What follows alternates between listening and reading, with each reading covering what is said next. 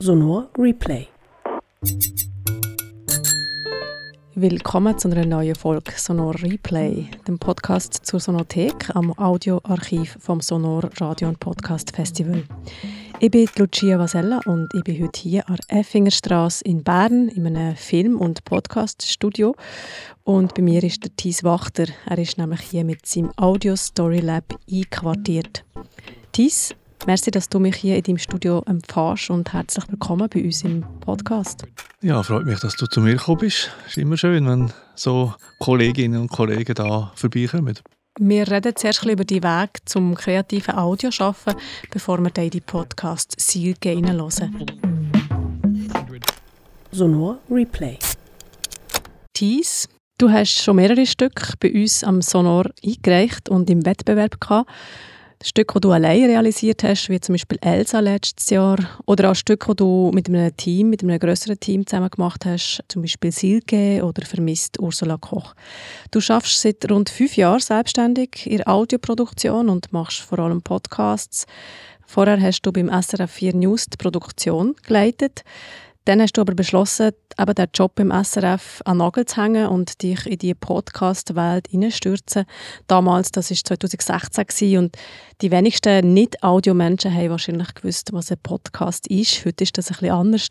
Aber was hat dich damals dazu bewogen, diesen Schritt zu wagen? Das hat auch ein Stück mit meinem Alter zu Ich bin hier gerade 50 geworden und da fängt man sich an überlegen, was will man noch so ein bisschen in den, in den restlichen Berufsjahr machen.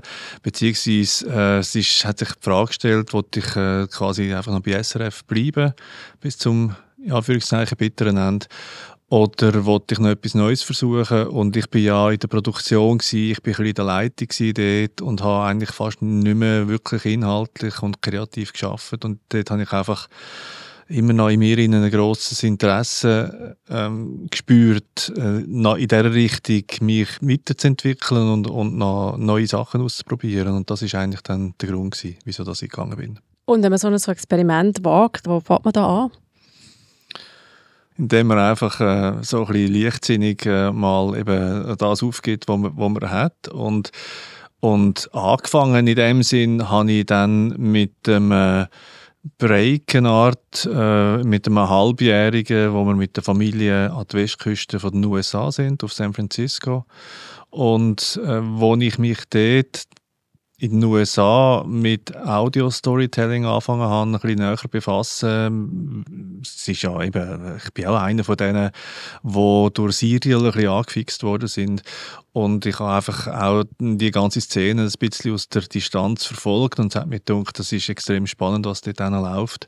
Und ich habe einfach mich an das herentasten und habe dann dort dann auch versucht, Leute zu treffen und habe verschiedene Sachen gelesen und gelesen und äh, habe Experimente selber gemacht und so und, und ja, habe mich dann dort einfach äh, so ein bisschen umgetan und geschaut, wie man es auch könnte machen Du hast dann nachher eben beschlossen, das auszuprobieren hier in der Schweiz, ja, mit Podcasts auch Geld zu verdienen.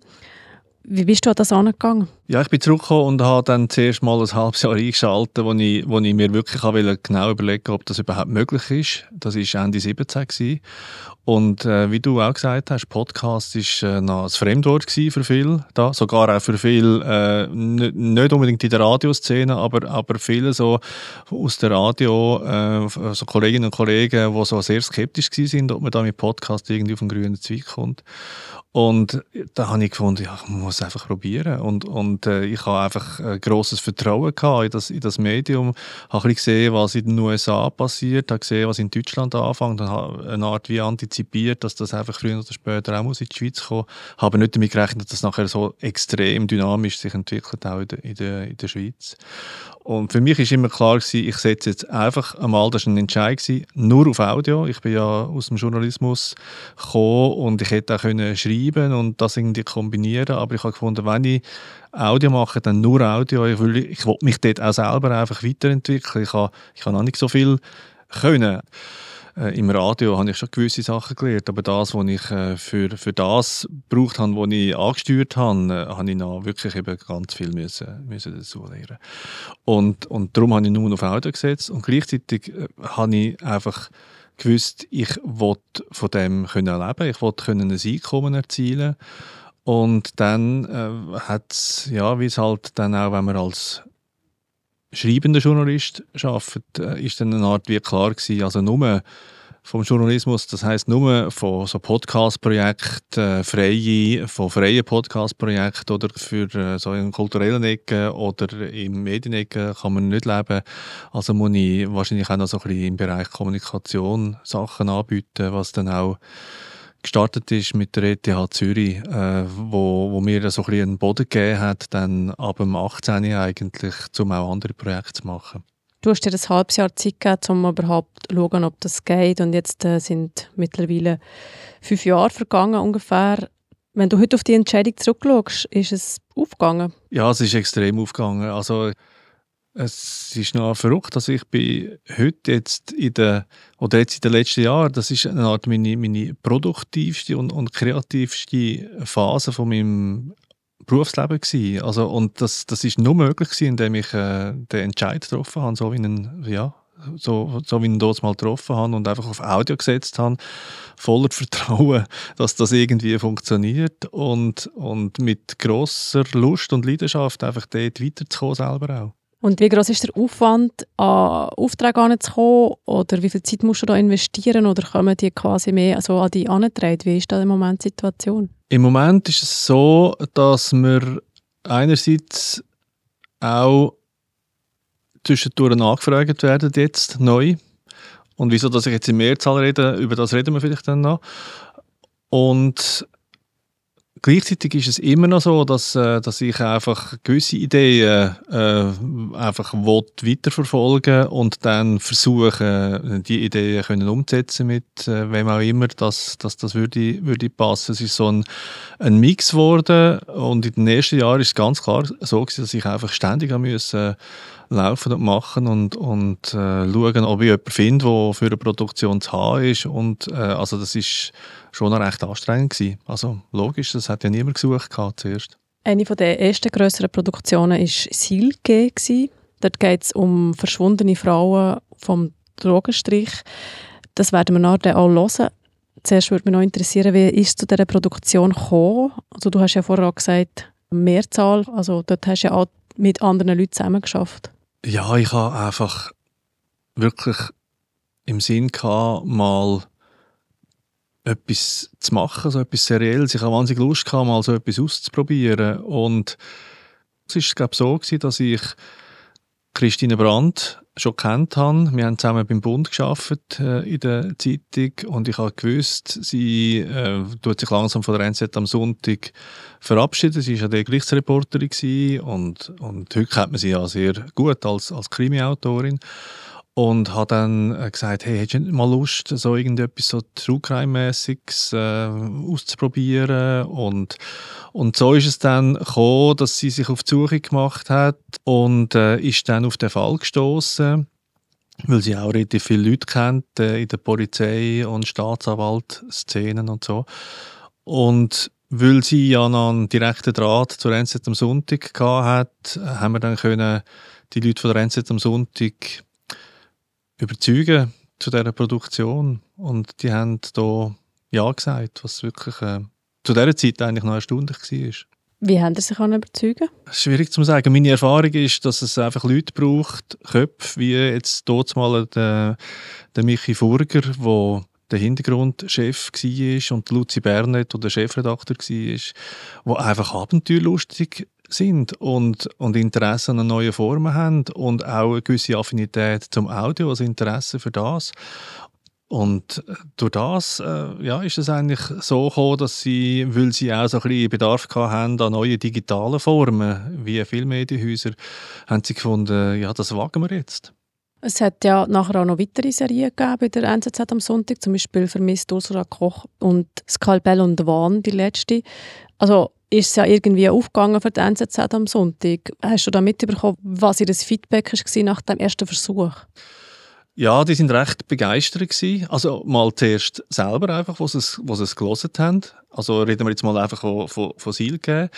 Und dazu ist noch etwas anderes gekommen, was noch interessant war. Die NZZ hat eigentlich dann immer noch ein Live-Event gemacht zu dieser Serie. Und das war im Kosmos in Zürich. Und der Live-Event war dann schnell mal ausverkauft und sind ganz viele junge Leute gekommen, auch ganz viele junge Frauen äh, wo sonst eigentlich bei der NZZ am Sonntag nicht so im Abo-Publikum drin sind. Und das, äh, weiß nicht, das hat die Leute äh, von der NZZ am Sonntag recht beeindruckt und, und mit, in dem Sinne auch bestätigt, hey, das tut auch ein neues Publikum eine Art anziehen, das für uns interessant ist. Dann würde ich vorschlagen, wir hören Silke. Die Serie ist, wie gesagt, am Sonor gelaufen 2020 und hat dort auch einen Preis gewonnen, den Publikumspreis. Und am Sonor sind die ersten drei Folgen von den insgesamt fünf Folgen gelaufen und wir hören jetzt hier im Podcast die ersten zwei Folgen. Sonor Replay.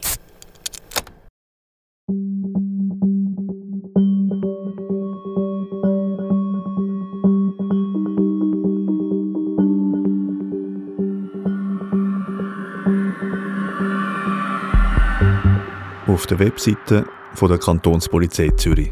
Seit Mittwoch, äh, 9. Juni 2004, wird in Zürich ab Silke Heidi K., 36-jährig, vermisst. Die Vermisste ist 1,60 groß, von schlanker Statur, lange dunkelblonde Haare, unreine Haut, trug vermutlich Blutjeans, eine schwarze knielange Jacke, rötliche Schuhe und eine schwarze Umhängetasche. Die Vermisste hielt sich vorwiegend in der Stadt Zürich auf, in Klammern Langstraßenquartier, Silke, unterhalb Kornhausbrücke und ist als Drogenkonsumentin bekannt.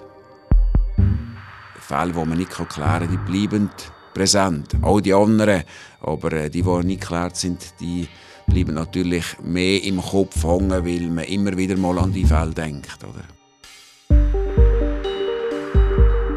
Silke eine Podcast-Serie von der NZZ am Sonntag. Es geht um eine dunkle Vergangenheit am Rand der Gesellschaft, wo es am Silgate Zürich noch einen Drogenstrich gegeben hat. Dort haben Frauen wie Heidi K. das Geld für ihren Stoff beschafft. Sie sind dabei Freier begegnet, die lebensgefährlich waren. Mehr als einmal ist es vorgekommen, dass Frauen in Auto eingestiegen und einfach nie mehr zurückgekommen Wir gehen einzelne von diesen Fällen an. Ich bin Thies Wachter und ich begleite Christine Brandt auf der Suche nach Antworten. Ich war Journalistin bei der NZZ am Sonntag, habe über 20 Jahre lang Gerichtsreportagen geschrieben. Jetzt schreibe ich vor allem Krimis, aber hier, hier geht es um wahre Verbrechen. Und das, was wir darüber reden, ist manchmal schwer verdaulich. Darum ist das nicht unbedingt etwas, was Sie zusammen mit Ihren Kindern hören sollten. Kapitel 1 Die Liste Guten Morgen. Morgen, Christine. Ciao. Ciao. Morgen. Herr Wachter. Herr Wachter. Man merkt es schon jetzt. Christine ist durch ihre vielen Jahre als Kriminalreporterin mit etlichen Polizisten per Du. Ich bin der Alain Loretan, bin schon seit äh, 35 Jahren bei der Polizei. Angefangen bei der Kantonspolizei Wallis und dann im äh, 1997 äh, zur Stadtpolizei Zürich gewechselt Später habe ich den Wechsel gemacht zur Kantonspolizei Zürich. Das war im 2001 und bin seitdem her bei der Kantonspolizei und da auch immer noch im Bereich Leibleben tätig. Um Leib und Leben geht es auch bei unserer Geschichte. Mit dem Alain Loretan fahren wir jetzt Zürich vom Polizeigebäude zum Silge.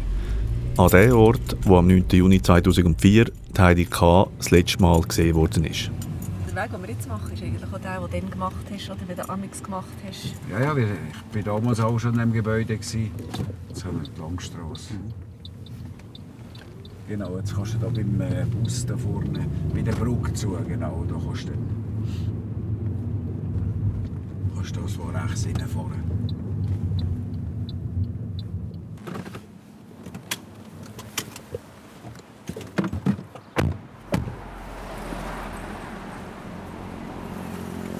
Also wir sind jetzt hier am Silke äh, auf Höhe von der Kornhausbrücke. Das ist äh, der Bereich, äh, wo damals die Drogenprostitution stattgefunden hat. Unter der Brücke selber ist auch damals der Bus von Dora Flora, wo sich die Drogenprostituierten können aufwärmen, wo etwas zu trinken bekommen haben, wo auch Erfrischungstücher beziehen können oder wo auch können dann so äh, Gefährdermeldungen absetzen.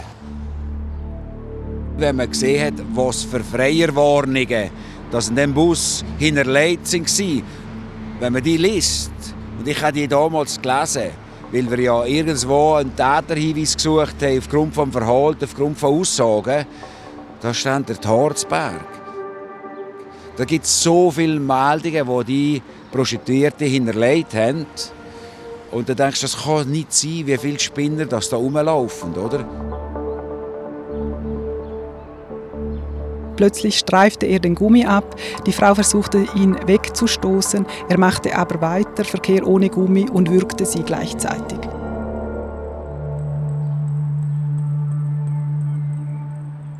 So heißt es in einer Freierwarnung, die uns Ursula Kocher vorliest. Also das ist jetzt zum Beispiel eine typische Warnung, das hat es viel gegeben. Sie ist Leiterin von der Frauenberatung Flora Dora und hat anfangs 2000 im Kleinbus unter der Kornhausbrücke geschafft und die Gewalt an diesen Sexarbeiterinnen hautnah mitbekommen.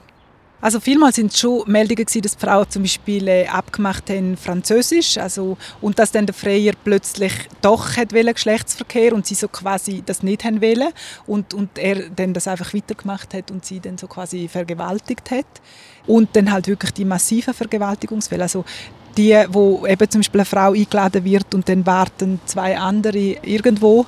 Der Freier fährt sie dorthin und dann wird sie einfach von drei Männern äh, massivst vergewaltigt und dort haben wir also ganz schlimme Sachen gehabt. Und Ursula Kocher zwar noch mehr davon erzählt, ich aber allzu verstörend finde, um da ins Detail zu gehen. Eine der Prostituierten war Heidi K. Wie der Alain Loretan sagt, ist sie am 9. Juni 2004 am Silke in ein Auto eingestiegen und ist nicht mehr zurückgekommen. Bei euch ist ein paar Tage später eine Vermisstmeldung eingegangen. Was ist da passiert und was habt ihr dann gemacht?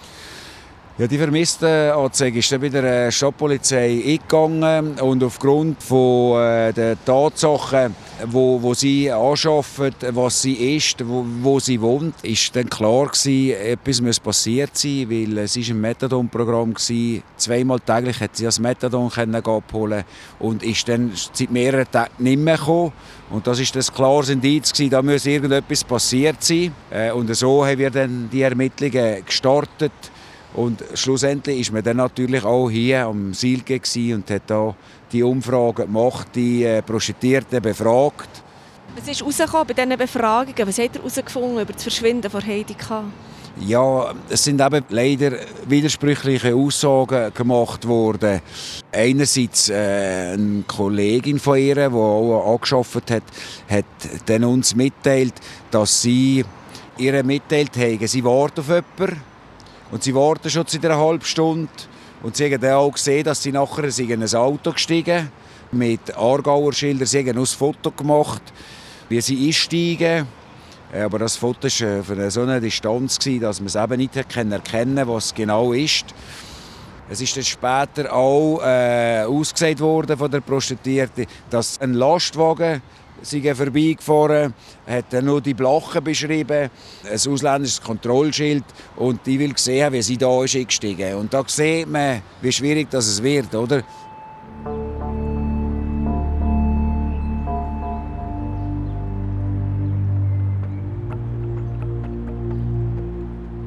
Stehen wir hier 15 Jahre nach dem Verschwinden von der Heidi K. an dem Ort, wo man sie zuletzt gesehen hat. Wie ist das für dich, dass du 15 Jahre später hier stehst und eigentlich immer noch nicht weißt, was passiert ist?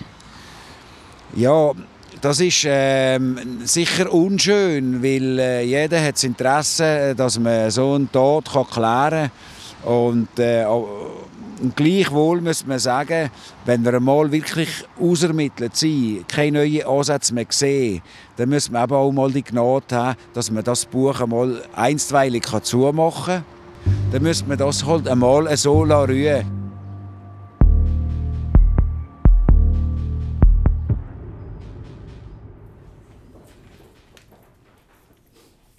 Zurück im Büro vom Kriminalpolizist Loretan. Der Christine lässt den Fall der vermissten Drogenprostituierten keine Ruhe. Hast du das Gefühl, dass der Fall von der Heidi K. irgendwann doch noch gelöst werden kann? Ja, der Fall kann nur gelöst werden, wenn wir irgendetwas finden. Gelöst heisst, äh, Wenn wir etwas finden, wir einen neuen Ansatz. Äh, ich gehe schwer davon aus, dass die, die Heidi, die gibt es so nicht mehr. Also gibt es vielleicht noch Überreste von ihr. Äh, und wenn es ihr Wohn DNA heute gibt, sei das in der Schweiz, sei das im Ausland, dass man dann wenigstens einmal gewähr hat, wir haben sie gefunden.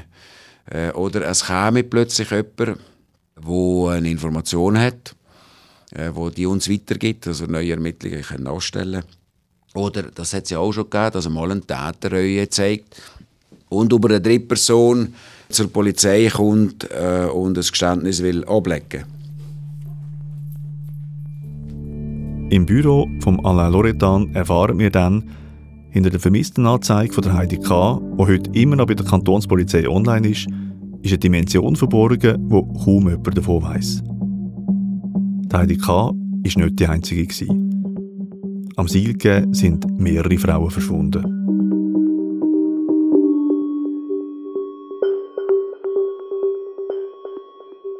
Kannst du sagen, wie viele Fälle sind dir bekannt, wo du jetzt in die Serie würdest stellen, die eben typähnlich sind? Also äh, von der Serie reden ist für mich jetzt ein bisschen zu ähm, heikel.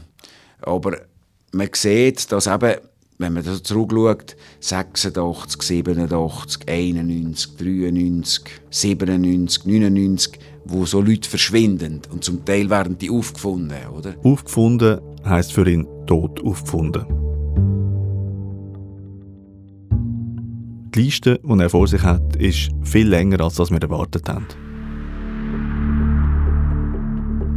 Claudia L. aufgefunden 1986, Rosa P. aufgefunden 1987, Jacqueline H. aufgefunden 1991, Marianne S. aufgefunden im 93, Melinda A. aufgefunden im 97, Janet C. aufgefunden 99, Gina Barbara H seit 2000 vermisst, Irene H. 2003 vermisst, 2004 ein Tod aufgefunden.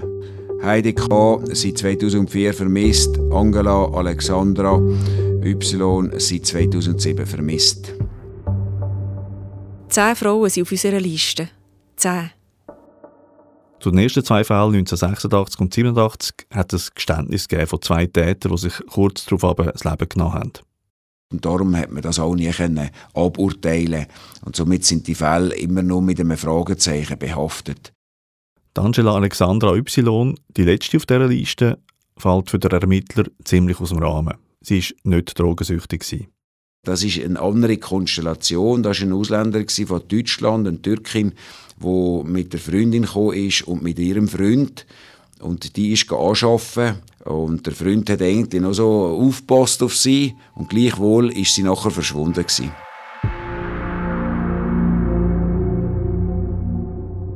Die meisten von diesen Fällen sind bis heute ungeklärt. Und was mehrere ungeklärte Delikte gibt, da gibt es auch mehrere Täter, die man noch nicht verwünscht hat. Oder gibt es vielleicht nur einen Täter, der für mehrere Tötungen verantwortlich ist? Ein Serientäter? Der Van der Loretan sagt nicht, dass alle zehn Fälle aufs Konto vom gleichen Täter gehen. Aber ich gehe auch davon aus, dass da ein Täter auch um ist, der sicher auch für mehrere verantwortlich ist. Warum? Warum? Ja, weil es plötzlich wieder aufhört. Wir haben die letzten Jahre haben wir keine mehr gehabt. Was kann denn der Grund sein, dass ein Täter, der mehrere Delikte begeht in dieser Art, wieso hört er denn plötzlich auf? Ja, da gibt es verschiedene äh, Gründe. Es kann ein Täter plötzlich in Haft kommen. Es kann aber ein Täter auch plötzlich schwer krank werden. Der Täter kann auch sterben. Der Täter kann ins Ausland äh, zügeln. Und dann ist einfach mal fertig. Tötungsdelikte haben sonst in der Schweiz eine extrem hohe Aufklärungsquote. Bei über 90 Prozent der Tötungen kann man einen Täter überführen. Das ist in diesen Fällen vom Silke deutlich anders. Wenn du keine Opfer-Täter-Beziehung hast, ist natürlich eine Anklärung extrem schwierig. Und wenn wir jetzt zurück in die 80er Jahre gehen, 90er Jahre, dann war ja erst recht schwierig. Da hast du nicht mal ein Telefon, nicht mal ein Handy. Ja, was hast du denn gehabt? Das Einzige war das Ansprechen für die Straße. Da hast du dich eingeladen und bist mit der gefahren. Und dann hat man die getötet. Ja, was hast du denn für Spuren gehabt? Das hast für dich nicht einmal DNA gemacht damals. Und dann bist du natürlich recht am Anschlag gewesen. Im Juni 2004 ist Heidi K. verschwunden und schon ein Jahr vorher, im Juli 2003, ist Irene H. vom SILG weggekommen. Ursula Kocher vom Floradora-Bus hat beide Frauen gekannt. Am SILG unter dem Regenschirm hat sie sich an Heidi K. und Irene H. zurückerinnert. Sie sind nicht ähnlich gewesen. Also sie haben beide ein Drogenproblem gehabt, das sicher. Aber ähm, also die Irene, die hat, äh, die hat ja auch Kinder gehabt. Wir haben viel auch über das geredet, äh, wie das geht. Und ich finde, sie hat das auch super gemacht mit ihren Kindern. Sie hat ein gutes Netz auch gehabt, wo sie wo aufgepasst hat, wenn sie zum Beispiel am Anschaffen war, ist sie nicht einfach allein irgendwo gewesen. Das ist ja nachher wahnsinnig viel diskutiert worden. Eigentlich war fast mehr das Thema gewesen, als Jetzt gehört auch war fast mehr das Thema, als dass sie eigentlich ein Opfer von einem Mörder geworden ist und so. Äh, zur Heidi K. kann ich weniger sagen. Die ist einfach sporadisch bei uns auftaucht. Zu ihr hatte ich weniger engen Kontakt. Gehabt. Aber äh, ja, ist halt einfach das Drogenproblem ist dort eigentlich im Vordergrund gestanden. Und man hat auch immer wieder probiert, äh, äh Möglichkeiten aufzubieten, wie sie einen Entzug könnten machen oder in ein Substitutionsprogramm oder irgendwie so. Das hat man sicher immer wieder gemacht. Auch wenn Irene H. und Heidi K. sonst nicht sehr ähnlich waren, der Drogenstrich um Silke verbindet sie, auch in den Augen der Kriminalpolizei. Nach dem Verschwinden von der Irene H. hat die Polizei langsam aber sicher eine Spur entdeckt. Und zwar ist einer der Freier, der dort verkehrt hat, der Hans B., ins Visier der Polizei geraten. Als er ein Jahr später die Heidi K. verschwunden ist, ist Bewegung in die Sache gekommen. Wenn jetzt der Fall Heidi K. nicht gekommen wäre, dann wäre vermutlich der Zugriff beim Hans B. später erfolgt. Aber die Polizei ist und ganz aufgeregt. Du, ich glaube, der hat wieder zugeschlagen. Dann habe ich gesagt, ja gut, also okay, dann, dann geben wir den letzten Drive. Erinnert sich der dort mal zuständige Staatsanwalt Jaroslav Jokl. Wer ist der Hans B.? Steht er hinter einem oder steht er vielleicht sogar hinter mehreren von diesen Verbrechen? Oder entpuppt sich der Verdacht von der Polizei gegen ihn als falsch? Antworten dazu im nächsten Kapitel.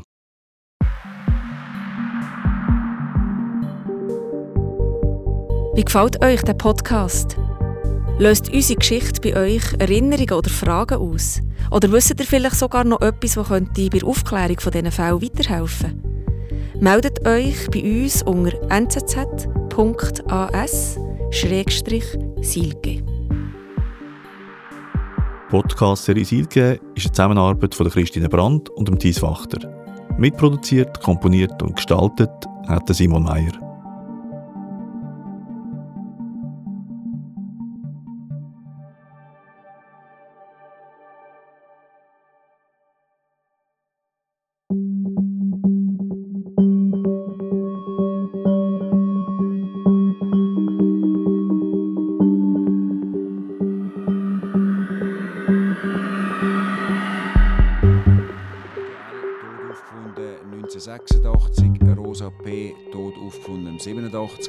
Jacqueline H. tot aufgefunden 91, Marianne S. tot aufgefunden 93, Melinda A. tot aufgefunden 97, Janet C. tot aufgefunden 99, Gina Barbara H. seit 2000 vermisst, Irene H. 2003 vermisst, 2004 tot aufgefunden, Heidi K. seit 2004 vermisst,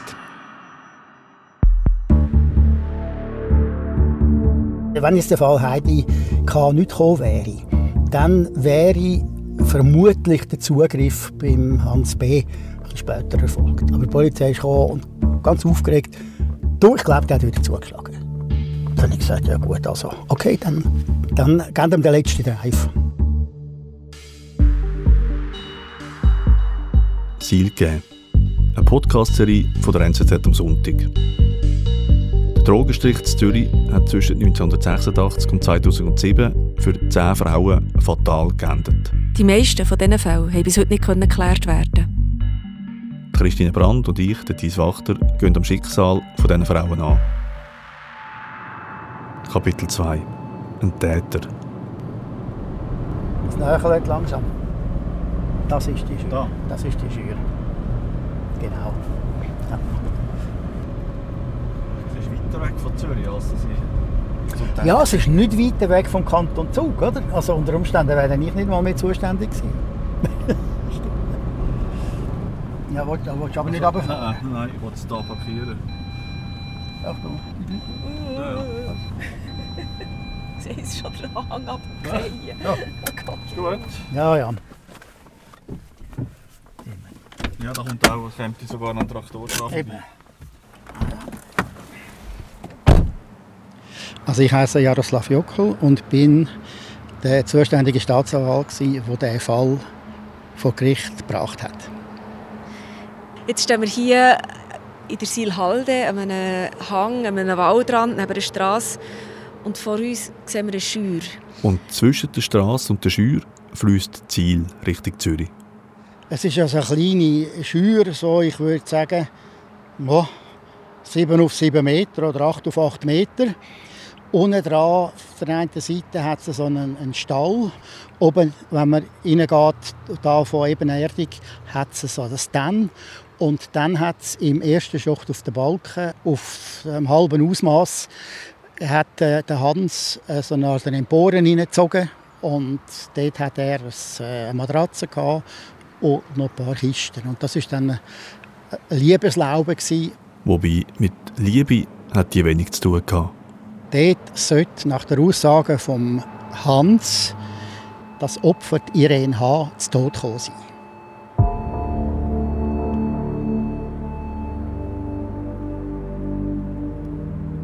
Ich glaube, ich fange mal dort an, wo der Fall zu mir gekommen ist. Also wir wissen, dass der Lebenspartner von der Irene H. etwa knappe Woche nach ihrem Verschwinden einfach bei der Polizei Anzeige gemacht und gesagt, äh, seine Partnerin sei nicht mehr heimgekommen.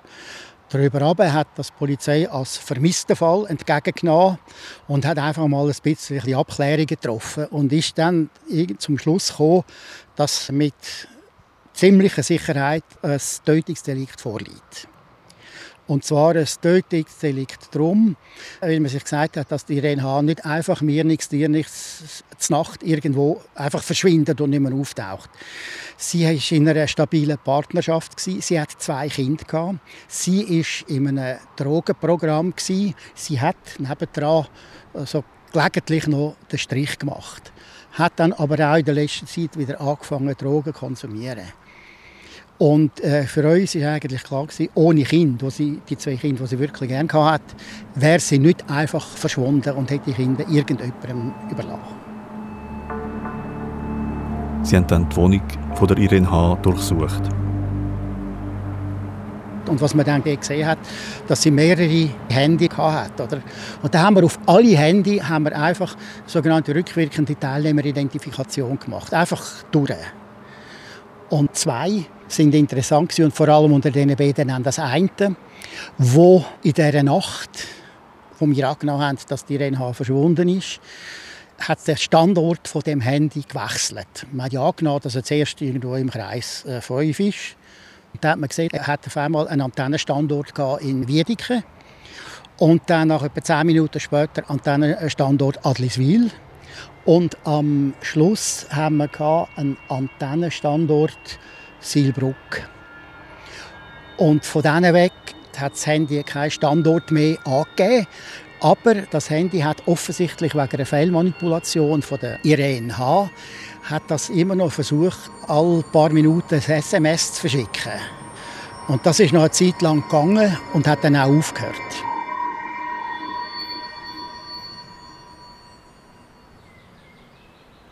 Im Spätherbst 2003 hat die Kantonspolizei Zürich die Wälder bei Silbrugg abgesucht. Ohne Erfolg. Von der Irene H. ist keine Spur für gekommen. Und dann hat sich die Polizei nach Rücksprache mit mir dann entschlossen, den ganzen Fall einem Profiler zu geben.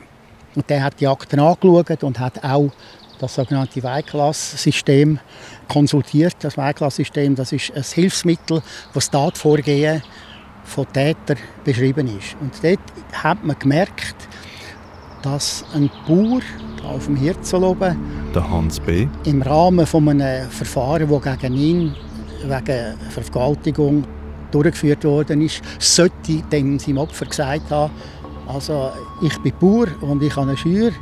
Und wenn du quasi nicht, nicht gut tust, dann tue ich dich in dieser Schür einsperren und finde dich niemand. Ich muss einmal ausdrücklich sagen, der Hans B. ist vom Vorwurf der Vergewaltigung rechtskräftig freigesprochen worden. Und ich habe die Akten nachträglich konsultiert und ich finde den Freispruch absolut vertretbar. Also gemeint ist der Vorfall, der zwei Jahre vor dem Verschwinden von der Irene H. andere Drogenprostituierte betroffen hat. Der Vorfall ist aber eben unabhängig vom Freispruch in dem Weiklasssystem festgehalten worden. Aber es war so, er war in dieser Datenbank vermerkt und ein findiger Polizist hat irgendwelche Parallelen gesehen. Ja, man hat dann nachher äh, gewusst, wo der betreffende Mann wohnt, nämlich auf dem Hirzel. Und dann hat man gesagt, ja Moment, da unten haben wir das Schürli, das ist etwa äh, schätzungsweise anderthalb Kilometer Luftlinie.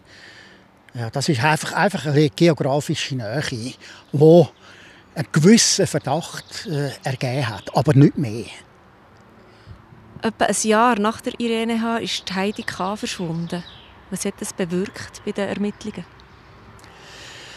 Der Fall von Heidi K. Der ist auch, ist auch bei mir gewesen. Ich habe diesen Fall betreut. Und sie ist einfach nach Beobachtungen ist sie eines Nachts in ein Auto hineingestiegen und war nicht mehr gesehen. Irgendwann einmal ist eine Vermisstanzeige gekommen und dann hat die Polizei sich mit mir kurzgeschlossen und hat gesagt, müssen wir jetzt etwas unternehmen. Es besteht der Verdacht, dass der gleiche Täter nochmal zugeschlagen hat.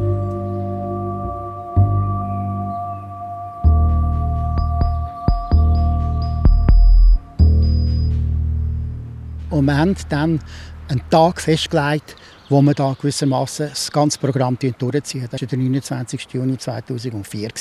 Was ist das ganze Programm? Wir haben uns vorgenommen, dass wir einmal den Verdächtigten Hans einmal einfach mitnehmen, in Polizeiverhaft nehmen. Und dann hat die Polizei 24 Stunden Zeit, mit dem arbeiten, etwas zu machen. Und in dieser Zeit, während er in Polizeiverhaft war, hat man, man hat es nachher auch gemacht, aber geplant war einfach, dass man das auf dem Bauernhof eine grossflächige Untersuchung vornimmt, DNA-Proben abnimmt und man hat sogar vorgesehen, dass man die Güllengrube dort auspumpen. Kurz vor dem Stichtag hat die Polizei auf dem Grundbuchamt gesehen, dass die Schür an der Siel einer Erbengemeinschaft gehört oder Hans B. ein Teil davon ist. Und dann, als ich das gehört habe, habe ich ganz, muss ich sagen, ein bisschen flapsig, spontan gesagt, vergessen den Bauernhof konzentrieren wir uns aufs Schürli.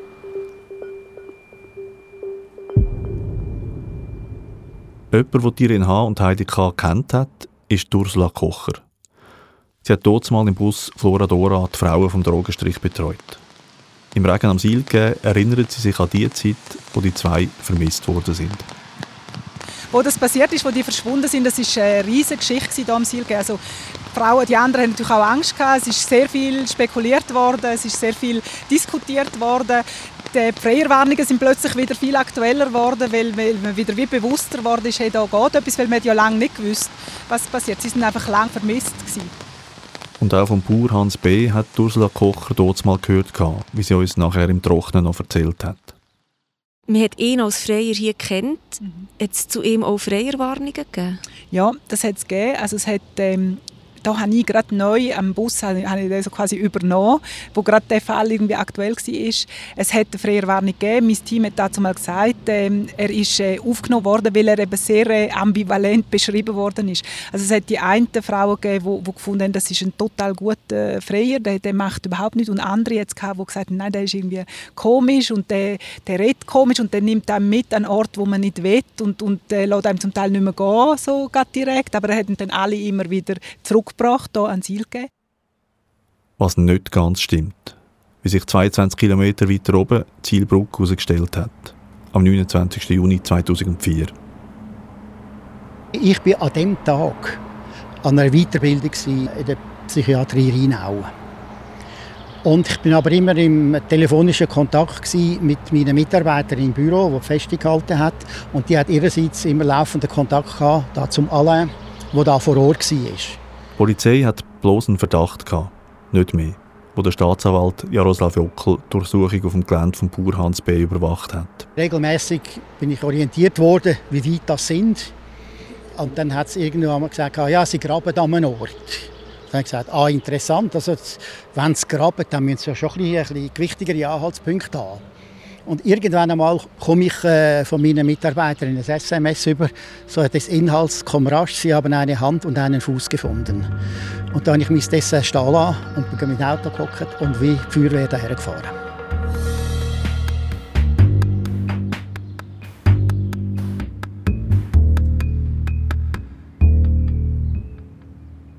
Der Jaroslav Jockel hat kurz der Alain Loretan erwähnt. Der hat dort mal den Polizeieinsatz geleitet. Darum wäre es von uns so geplant dass er jetzt auch mit unserem Tatort ist. Eigentlich hat der Alain Loretan dabei sein und die zwei haben sich auch darauf gefreut, sich endlich mal wieder zu sehen, weil sie dann zusammen ermittelt haben. Aber es ist so, dass eine Eingabe ist eingegangen von einem Rechtsanwalt, der der Täter in diesem Fall vertritt und ähm, Alain Loretan sozusagen einen Maulkorb verpasst hat. Die Eingabe von dem Anwalt, die hast ja du eigentlich eingebrockt. Ja, es ist unsere journalistische Pflicht, auch Gegenseite Stellung zu nehmen. Darum habe ich den Rechtsanwalt vom Täter Hans B. kontaktiert und ihn gefragt, ob wir mit ihm als Anwalt oder mit dem Hans B. selber dürfte reden. Dann ist das dann weitergeleitet worden zu einem neuen Rechtsvertreter von Hans B. und der hat dann die Eingabe gemacht. Uns hat er mitgeteilt, dass er nicht Stellung nehmen will. Es ist so, dass der Hans B. in absehbarer Zeit entlassen wird und ich denke, es hat ganz fest damit zu tun, dass sie Angst haben, dass er plötzlich noch eine nachträgliche Verwahrung könnte bekommen oder dass die Polizei irgendetwas findet, für ihn länger drinnen zu behalten. Ich glaube, darum bewegen wir uns hier in einem Fall, wo alle so ein bisschen auf rohe Eier gehen. Und darum taucht Alain Loredan in dem Kapitel, wo es um Hans B. geht, nicht selber auf. Zurück zum 29. Juni 2004. Der Staatsanwalt Jockel ist bei der Schür Zielbrücke angekommen, wo man gut 100 Meter oben am Waldrand eine Leiche freigelegt hat. Man hat mit einer gewissen Wahrscheinlichkeit können rechnen dass das Irene H. ist. Aber gewusst hat man es nicht. Man hat dann noch können, nach der ersten Besichtigung hat äh, der Gerichtsarzt gesagt, das ist eine weibliche Leiche. Das hat dann natürlich äh, den Verdacht noch ein vergrößert. Aber absolute Gewissheit haben wir erst einen Tag später gehabt, wo man ihren Zahnstatus und dann können vergleichen, auch DNA hat können vergleichen. Nachher, als man die Leiche äh, geborgen hat, hat man gesehen, dass sie am Hals zwei Drahtschlingen hat die ziemlich satt am Hals angemacht sind. Die Rechtsmediziner sind dann später zum Schluss gekommen, dass der Hans B. die Irin H. mit diesen Drahtschlingen stranguliert hat, bis sie gestorben ist. Mit einem Messer hat er dann noch zweimal ihren Oberkörper gestochen. Aber da hat sie schon nicht mehr gelebt. Der Jaroslav Jockel erinnert sich, was der Hans B. ihm gegenüber ausgesagt hat. Also er hat äh, erzählt, wie es vorher war. Und dann auf einmal, wo es um die entscheidenden Momente gegangen ist, also quasi die Zeit, wo er so, hätte sollen schildern wie äh, Irene Harz tot gekommen ist, da hat er irgendwie äh, aufgehört zu schwätzen. Hat einfach keine Erinnerung mehr gehabt, hat er mindestens gesagt. Und nachdem, nachdem er, wie er gesagt hat, festgestellt hat, dass sie tot ist, ist die Erinnerung wieder eingesetzt. Er genau können sagen, was er mit ihr gemacht hat. Er hat sie noch, nämlich noch zwei Tage irgendwie da unten im Heu versteckt, also immer nach seinen Aussagen. Und dann äh, nach, nach zwei Tagen zur Nacht hat er sie dann da im, im Wald beerdigt.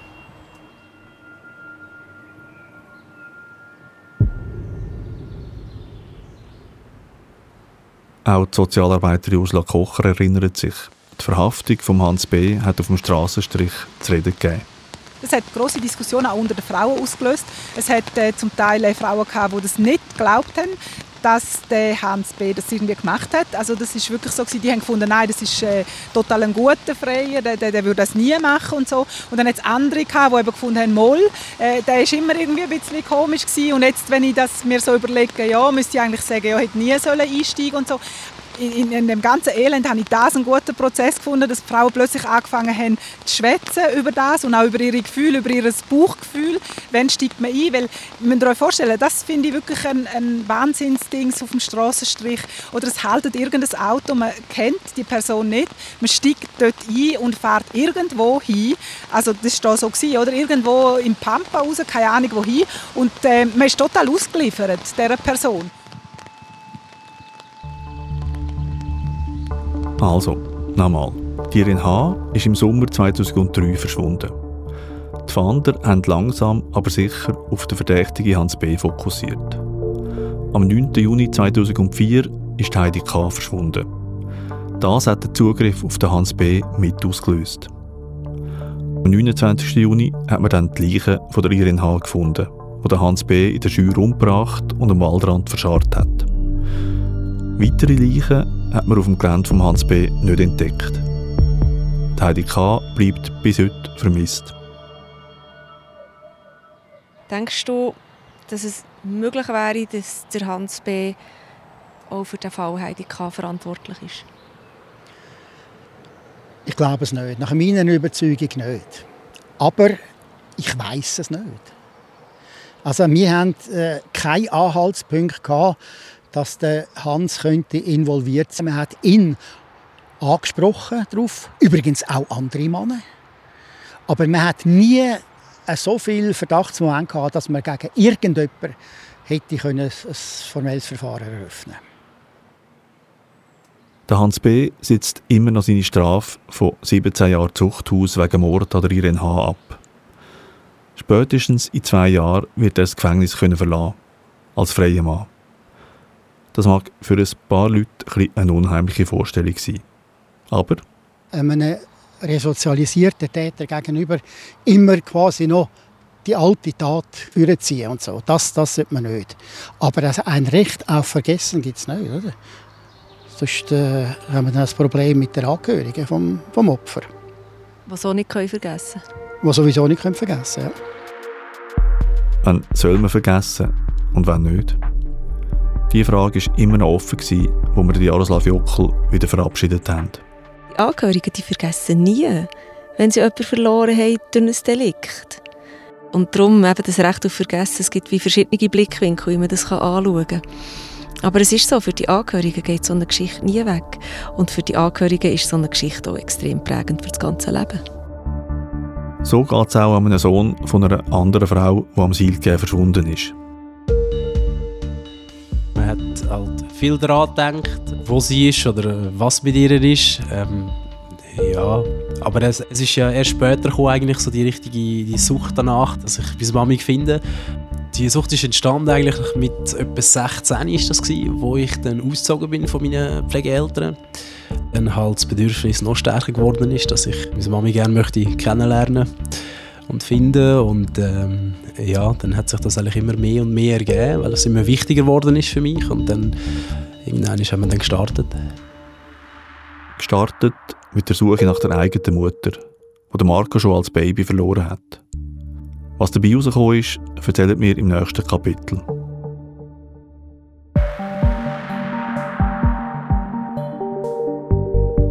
Wie gefällt euch der Podcast? Löst unsere Geschichte bei euch Erinnerungen oder Fragen aus? Oder wisst ihr vielleicht sogar noch etwas, das könnte bei der Aufklärung von diesen Fällen weiterhelfen Meldet euch bei uns unter nzz.as-silke.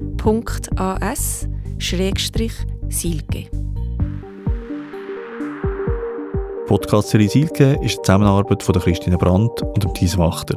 Mitproduziert, komponiert und gestaltet hat Simon Meyer.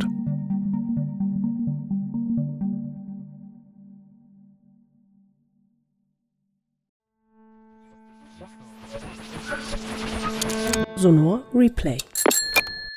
Das war Silke. Ich bin immer noch an der Effingerstraße beim Thies Wachter.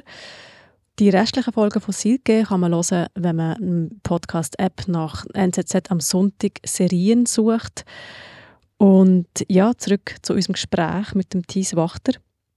Du hast das jetzt auch seit langem wieder mal gelost, hast du gesagt. Wie ist dir dabei gegangen?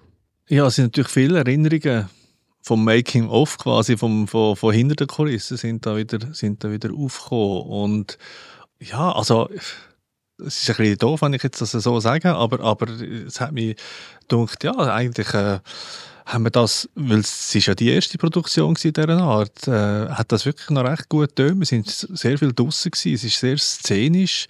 Das hat auch ein bisschen damit zu tun gehabt, dass ich mit äh, Christine Brandt ja eben zusammengearbeitet habe und sie hat ja auch eine Fernsehvergangenheit. Das hat, das hat geholfen. Sie denkt sehr szenisch und hat auch so viele so Vorschläge gemacht, dass wir rausgehen mit den Leuten und an, an die Schauplätze und so. Und das hat einfach dann das Ganze sehr lebendig gemacht. Ich finde, wir haben wirklich sehr gute Protagonistinnen und Protagonisten gehabt, wo, wo alle auch äh, ein eigenes Profil hatten und eine gute Stimme. Ähm, und, und also die Musik, also was, was der Simon Meyer da gemacht hat, finde ich, äh, ist wahnsinnig gut gewesen. Das war ja auch seine, seine erste solche Produktion gewesen. Und das hat auch so ein bisschen den Boden gelegt, dass wir uns auch dann mit der Zeit auch mit anderen Leuten zusammen noch, noch ein bisschen fixer zusammengeschlossen haben, eben in dieser, in dieser Audiobande. Zur Audiobande kommen wir noch gerade. Jetzt noch kurz zur Silke.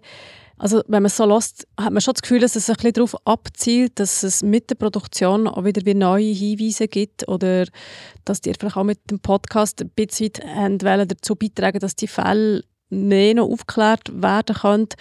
Ist das aufgegangen? Also meines Wissens bis jetzt nicht. Es ist äh, nicht irgendwie aufgeklärt worden. Ja, und es ist äh, eine Hoffnung gewesen, auf unserer Seite natürlich auch. Und nicht zuletzt auch auf der Seite von der Polizei. Das ist vielleicht auch eine Motivation gewesen, wieso dass sie da mitgemacht haben in dieser Art, oder? Das ist, ja, das ist natürlich immer so ein bisschen im Hintergrund gestanden. Passiert das? Äh, kann man so etwas auslösen mit, mit dieser Serie, dieser Art? Und das ist jetzt dort nicht passiert.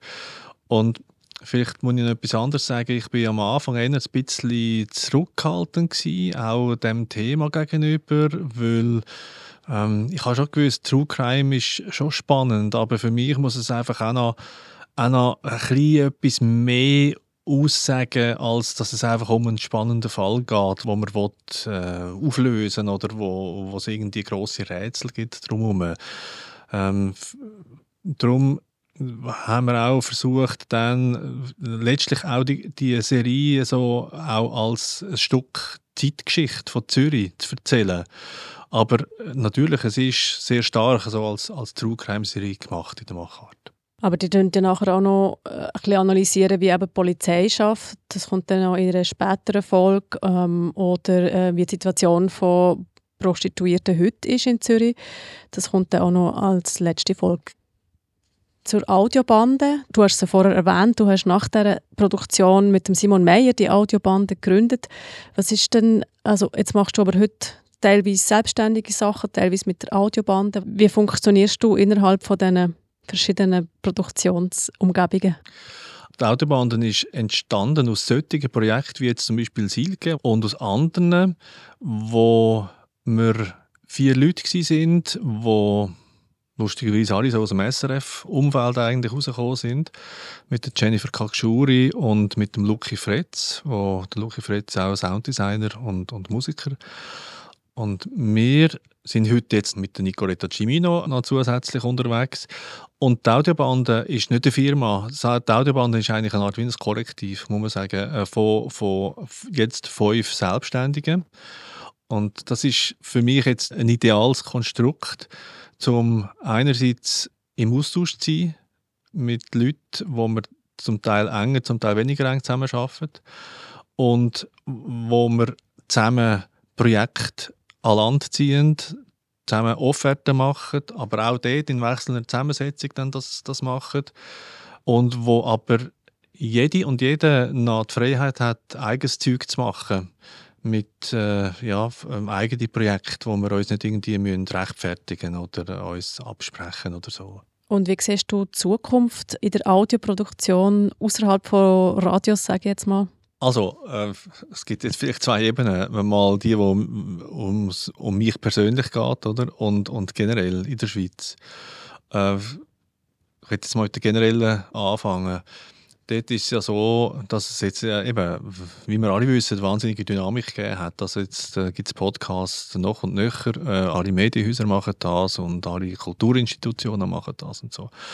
Und gleichzeitig haben wir ein Problem von der, von der Audioförderung in der Schweiz, wo eigentlich inexistent ist, also von der Kultur her, oder? Und dort ist es so, dass ich mich auch ein bisschen engagiere in dem neuen nationalen Verein, der ECHO heißt. Das ist ein Netzwerk für, für die professionellen Audioschaffenden ähm, wo wir wirklich darauf einschaffen dass man in dieser Audioförderung für sich kommt. Dass man zum Beispiel, das Audio auch ein Begriff ist, der in der Kulturbotschaft vom Bund vorkommt und, und so, dass äh, wir es viel mit dem Film vergleichen, oder? Dass, äh, dass es eigentlich, wenn man dort von audiovisuellen Medien redet, dass man eigentlich nur vom Film redet und äh, das Audio so ein bisschen vergessen geht. Also, und dort bin ich eigentlich äh, zuversichtlich, dass es äh, ob sie geht und dass auch mehr Leute können auch in der, in der kreativen Audiobranche ähm, tätig werden. Das wäre wirklich super. Weil, also, wenn man von Podcasts redet, ist das äh, wirklich nicht immer sehr kreativ. Also, da geht es ja sehr stark einfach um, um günstige, schnelle Talk-Formate und so. Das ist nicht unbedingt das, was ich meine. Sondern ich brenne schon für das Audio als, als kreatives, äh, ja, Kunsthandwerk. Das wette ich auch selber noch ähm, weiterentwickeln. Ich werde auch selber noch äh, verstärktes Sounddesign einsteigen, Sachen ausprobieren und, und einfach ja, dort ähm, mich auch immer inspirieren lassen von dem, was häufig auch international passiert, wo es jetzt ganz äh, poetische Formen von Audio-Stories gibt, wo, wo ich finde, da ist eben noch ein total kreativer Spielraum um, wo man noch viel zu wenig ausnutzt. Ich komme nochmal zurück zur Kulturförderung und die Idee, dass eben Audio auch gefördert wird von der Kultur. Würde das bedeuten, dass man auch ein bisschen kreativer mit diesem Medium arbeiten kann und weniger von kommerziellen ähm, Auftraggeber abhängig ist. Also nicht, dass ähm, kommerzielle Auftraggeber nicht kreative Produktionen wollen, aber es ist einfach teurer und, und natürlich schwieriger, ähm, Geldgeber zu finden. Ja, klar, das ist meine, meine Hoffnung, dass man einfach, ähm, dass man mehr Freiheiten hat, auch kreativ tätig sein. Ähm, und wir haben schon Projekte gehabt, die stiftungsfinanziert sind, wie zum Beispiel auch das Bühnenprogramm «Was wahr war», das ich mal gemacht habe. Aber es ist alles andere als einfach, im Moment bei so Stiftungen für, für Audioprojekte Geld überzukommen.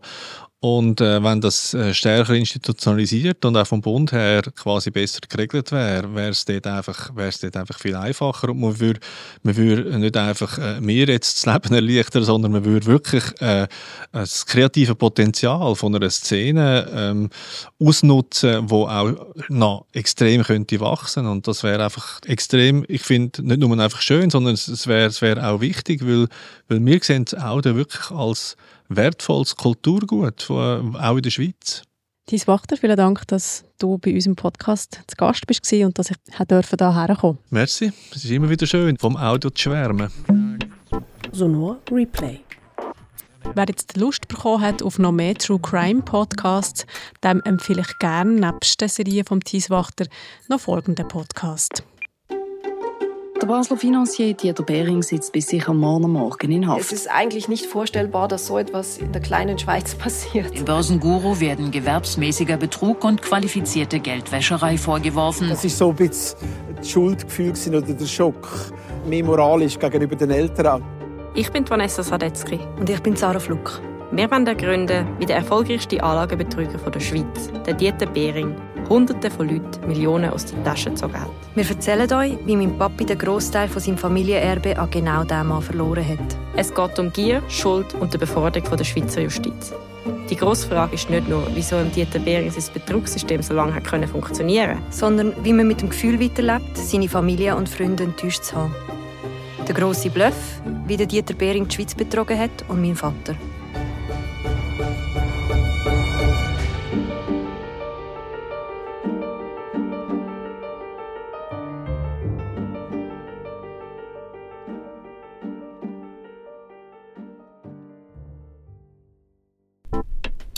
Im vergangenen Februar hat der große Bluff am Sonor Festival Premiere gefeiert mit den ersten beiden Folgen und seit kurzem kann man jetzt alle sechs Folgen hören und zwar überall, wo es Podcasts gibt.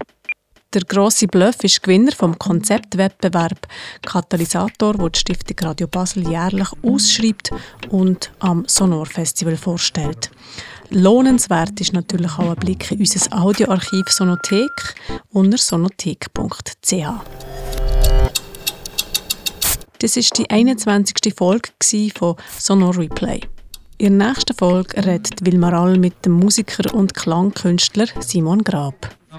Wir danken unseren Unterstützern, die uns diesen Podcast ermöglichen. Das sind Memoriaf, der Verein zur Erhaltung vom audiovisuellen Kulturgut der Schweiz, Stadt und Kanton Bern sowie Stadt und Kanton Zürich.